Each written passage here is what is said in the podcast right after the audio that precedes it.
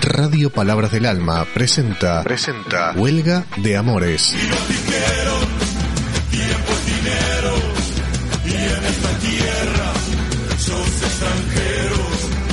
Un programa para acercarnos a los pueblos originarios y a la historia y el presente de América Latina.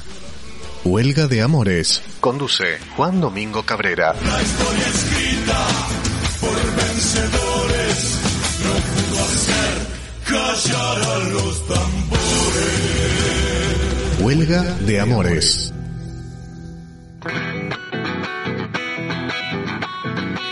Descubrimiento de América. Por descubrimiento de América se conoce al momento histórico ocurrido el 12 de octubre de 1492, cuando los europeos llegaron por primera vez al continente americano en una expedición comandada por Cristóbal Colón. Dicha expedición, destinada originalmente a la India, se hizo en nombre de la corona española.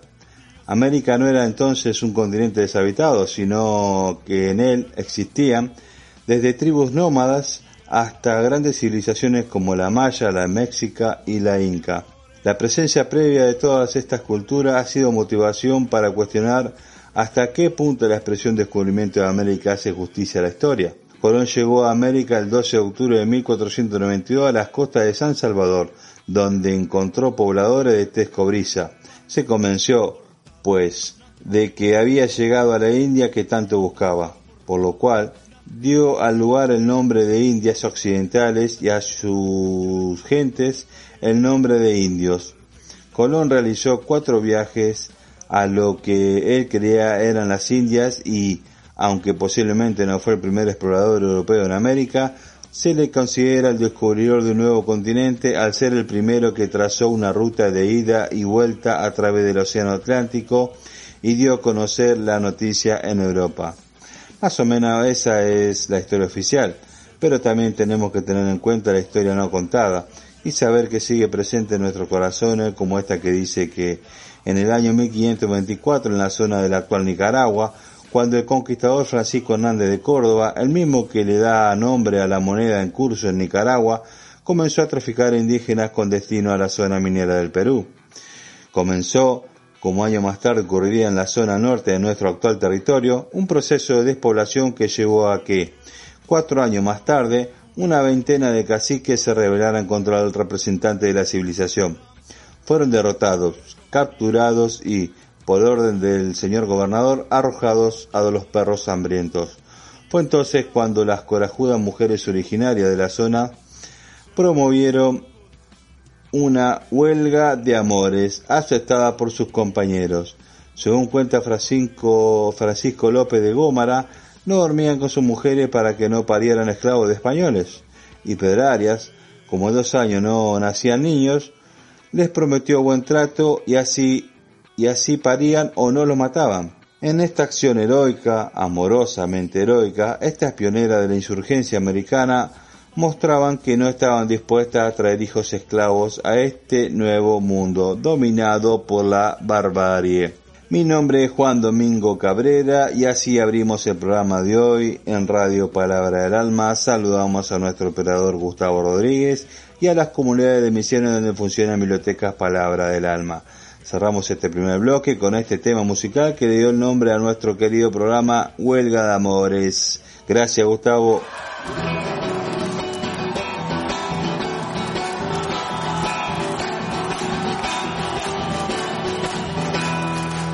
Ellos vinieron, no se encubrieron, aquí encontraron dioses que danzan. Ellos vinieron, no se encubrieron, dioses que danzan.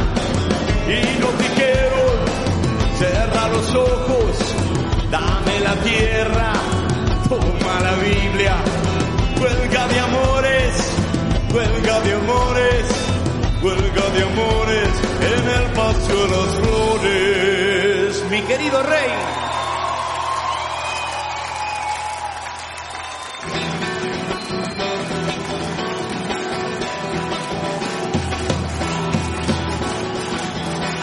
Patriotas empresarios, nativos sin orejas, patriotas importados, nativos sin orejas, la muerte grita tierra, y el canto chacarera, la muerte grita tierra y el canto chacarera. Y nos dijeron, tiempo es dinero y en esta tierra no somos extranjeros. Huelga de amores, huelga de amores, huelga de amores en el paseo Las Flores. La historia escrita por vencedores no pudo hacer callar a los tambores. La historia escrita por vencedores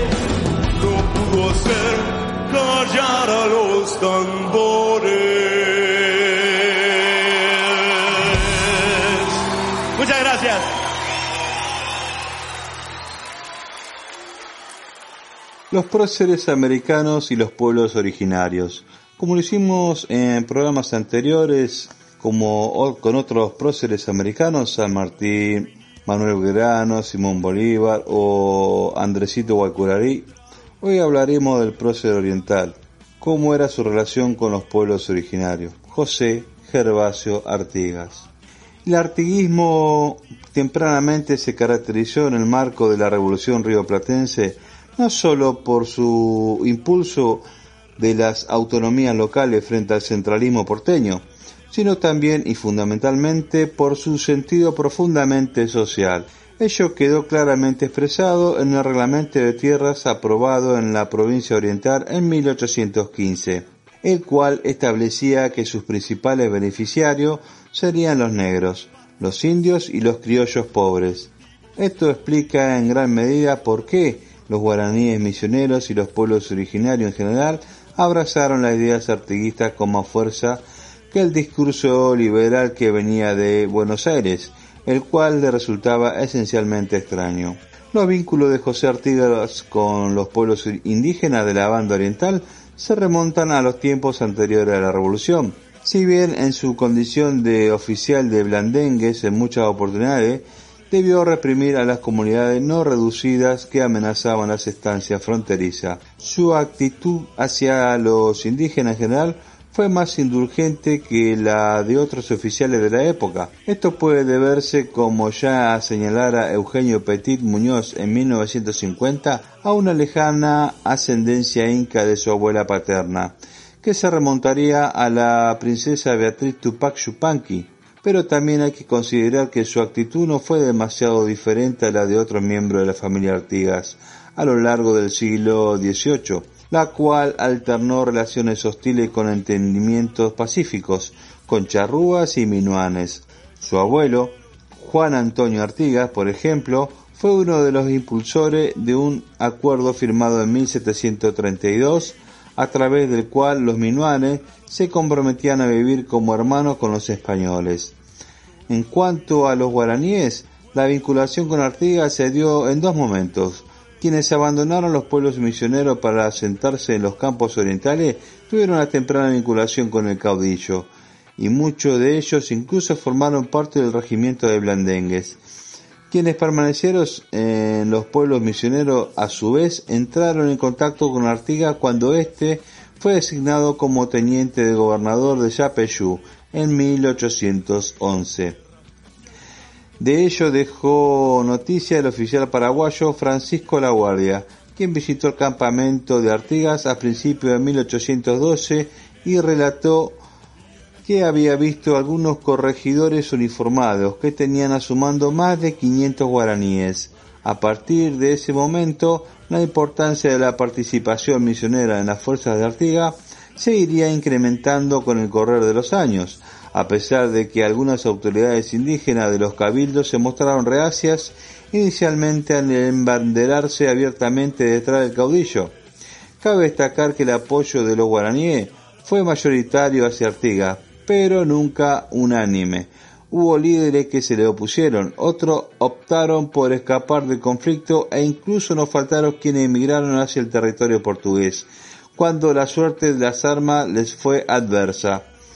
En la, en la misma carta de la Guardia se refiere otro dato sorprendente. En el campamento de Artigas había 400 indios charrúas con flechas y bolas, lo cual demuestra que el éxodo oriental estuvo formado no solamente por familias criollas y mestizas, también las comunidades charrúas y minuanes abandonaron su tradicional hostilidad hacia los sectores criollos, incorporándose a las fuerzas federales. Menos eh, estudiada y más sorprendente aún fue la adhesión de comunidades de avipones y otras etnias del Chaco, a las cuales Artigas buscó incluir en su proyecto e incluso proporcionarles tierras. Esa actitud de Artigas no siempre era acompañada por las élites urbanas criollas, que tenían su principal campo de acción en los cabildes de ciudades como Corrientes o Montevideo. Por ello, en ocasiones Artigas debió ejercer cierto grado de presión para que los derechos de los indígenas fueran reconocidos. Al gobernador de Corrientes, José de, Silva, por ejemplo, le recomendaba en mayo de 1815 que se preocupara porque cesaran los abusos sobre los pueblos indios, alegando que ellos tienen el principal derecho y deberían ser considerados, considerados en pie de igualdad respecto a los criollos. En general, el apoyo indígena al proyecto de Artiguito fue mayor que lo manifestado a otras alternativas revolucionarias en el Río de la Plata. Esto se vio correspondido con una actitud mucho más inclusiva hacia los pueblos originarios por parte del protector de los pueblos libres. Esto respondía no solo a las cuestiones ideológicas, sino también y fundamentalmente militares, a medida que se abrían nuevos frentes de guerra. El artiguismo se vio en la necesidad de depender cada vez más de los contingentes indígenas. En la crónica de su viaje Río Grande do Sul, Auguste San Hilaire señalaría que hacia el final de su campaña contra los portugueses, las fuerzas de Artigas estaban constituidas casi enteramente por míseros indios. El padre de los pobres, en el Paraguay vivió humildemente bajo la protección de los sucesivos gobernantes paraguayos, Gaspar Rodríguez de Francia y Carlos Antonio López.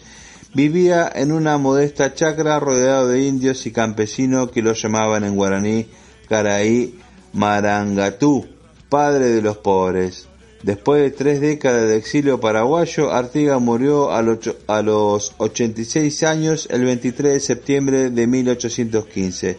Sus restos fueron repatriados al Uruguay en 1855. Así cerramos el segundo bloque del día de hoy en el programa Huelga de Amores con este temita musical.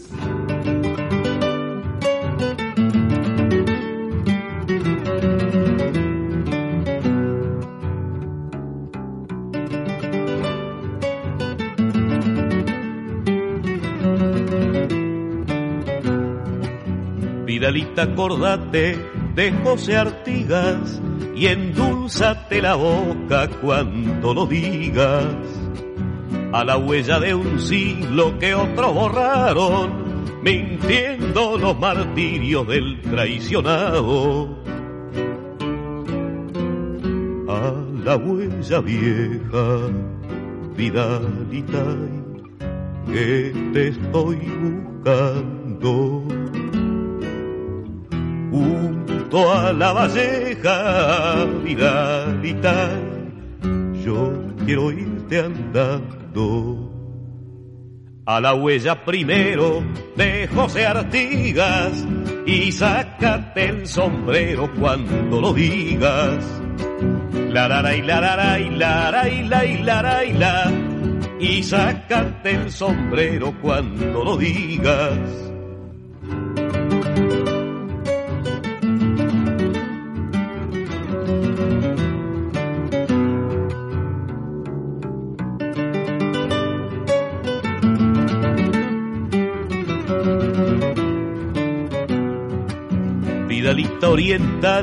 Lejana y pura, a la patria cantada sin amargura. No hay más huella canejo que nave Artigas, y júgate el pellejo cuando la sigas.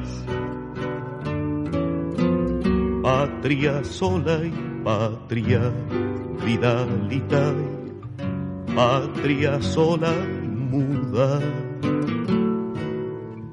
Rompe tu silencio, Vidalita, vamos en tu ayuda.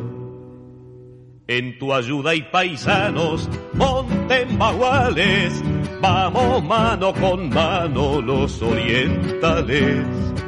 La y la y la y la y la y la, vamos mano con mano los orientales.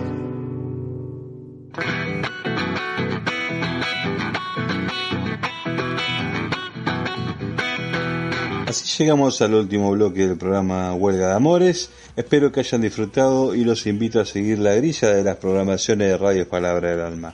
Los días viernes, sábados y los días martes. Y también pueden seguir escuchando los demás días los temas musicales que se siguen emitiendo por la radio.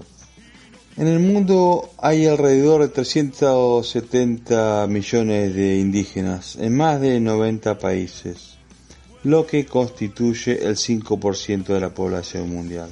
Sin embargo, ellas y ellos protegen el 80% de la biodiversidad que aún le queda al planeta.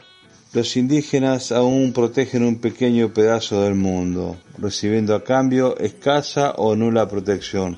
Lo que en verdad reciben es todo lo contrario.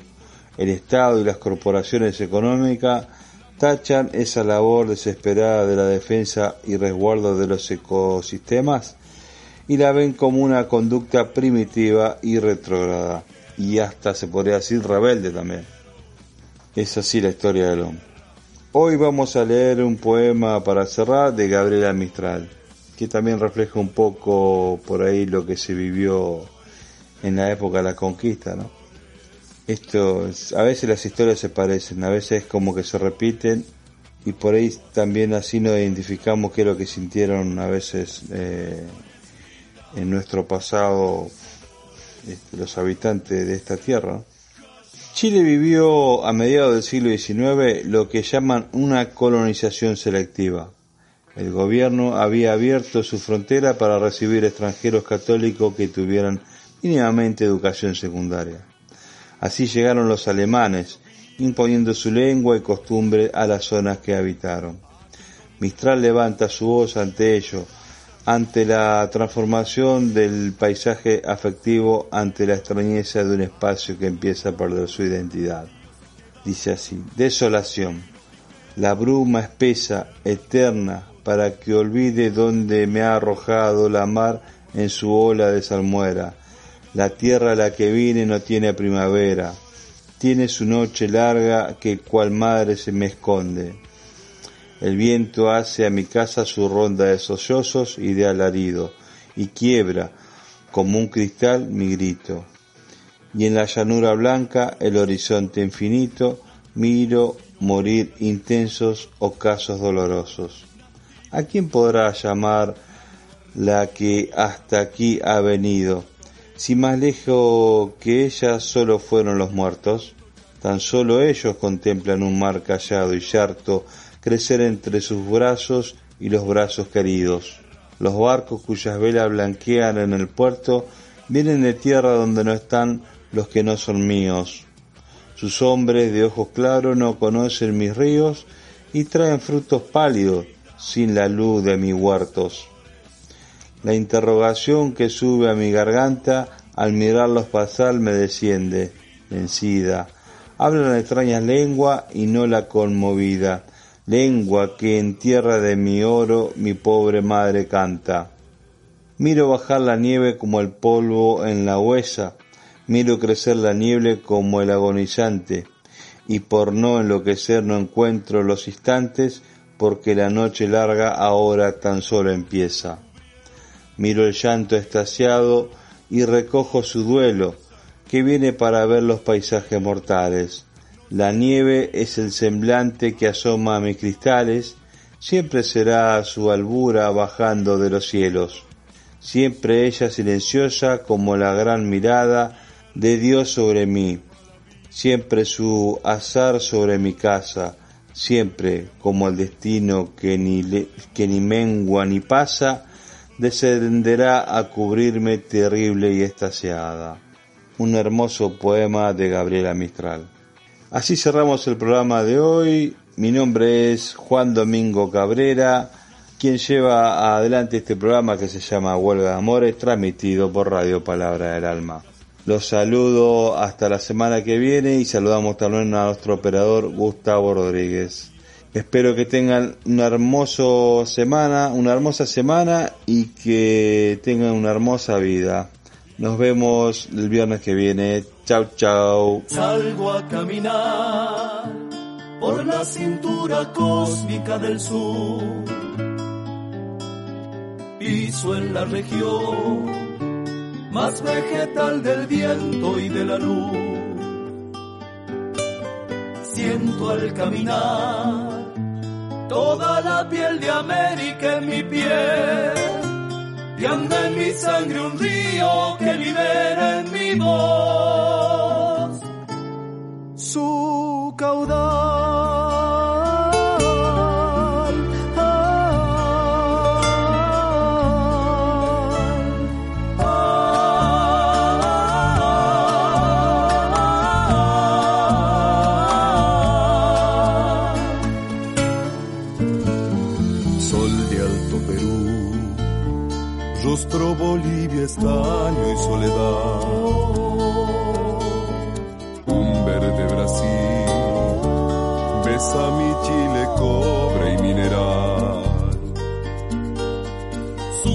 desde el sur, desde el sur hacia la entraña América y total. Pura raíz de un grito destinado a crecer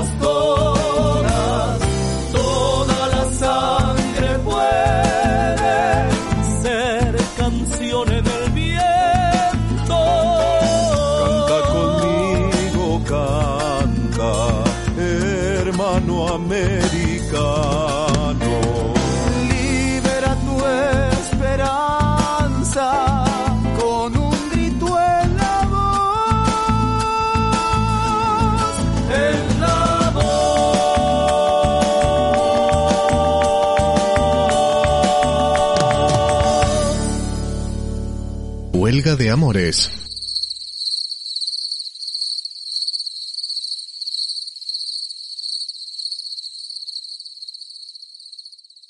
Muy buenos días a todos los amables oyentes en esta mañana de su radio Inti ya chu kali ya chu wala ya chu mere ya kasi kichis.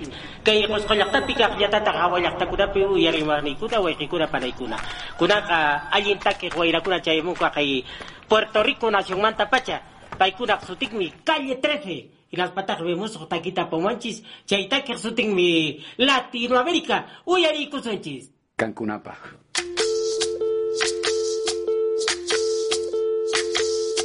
Soy soy lo que dejaron, soy todas las obras de lo que se robaron. Un pueblo escondido en la cima, mi piel es de cuero, por eso aguanta cualquier clima. Soy una fábrica de humo, mano de obra campesina para tu consumo. Frente de frío en el medio del verano, el amor en los tiempos del cólera, mi hermano. El sol que nace y el día que muere, con los mejores atardeceres. Soy el desarrollo en carne viva, un discurso político sin saliva.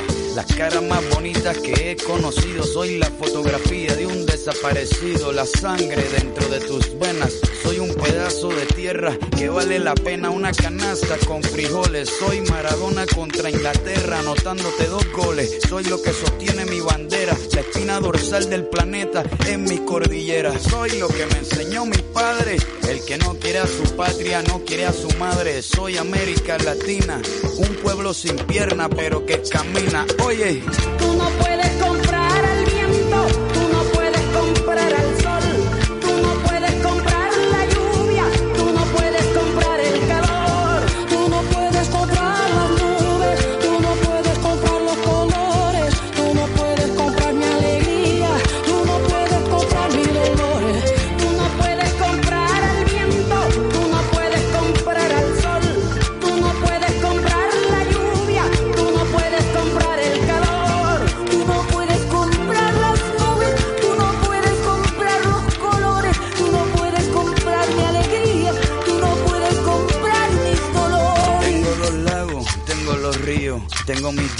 cuando me sonrío, la nieve que maquilla mis montañas. Tengo el sol que me seca y la lluvia que me baña, un desierto embriagado con peyote, un trago de pulque para cantar con los coyotes, todo lo que necesito. Tengo a mis pulmones respirando azul clarito, la altura que sofoca. Soy las muelas de mi boca, mascando coca. El otoño con sus hojas desmayadas, los versos escritos bajo la noche estrellada una viña repleta de uva, un cañaveral bajo el sol en Cuba. Soy el mar Caribe que vigila las casitas haciendo rituales y agua bendita el viento que peina mi cabello. Soy todos los santos que cuelgan de mi cuello. El jugo de mi lucha no es artificial porque el abono de mi tierra es natural.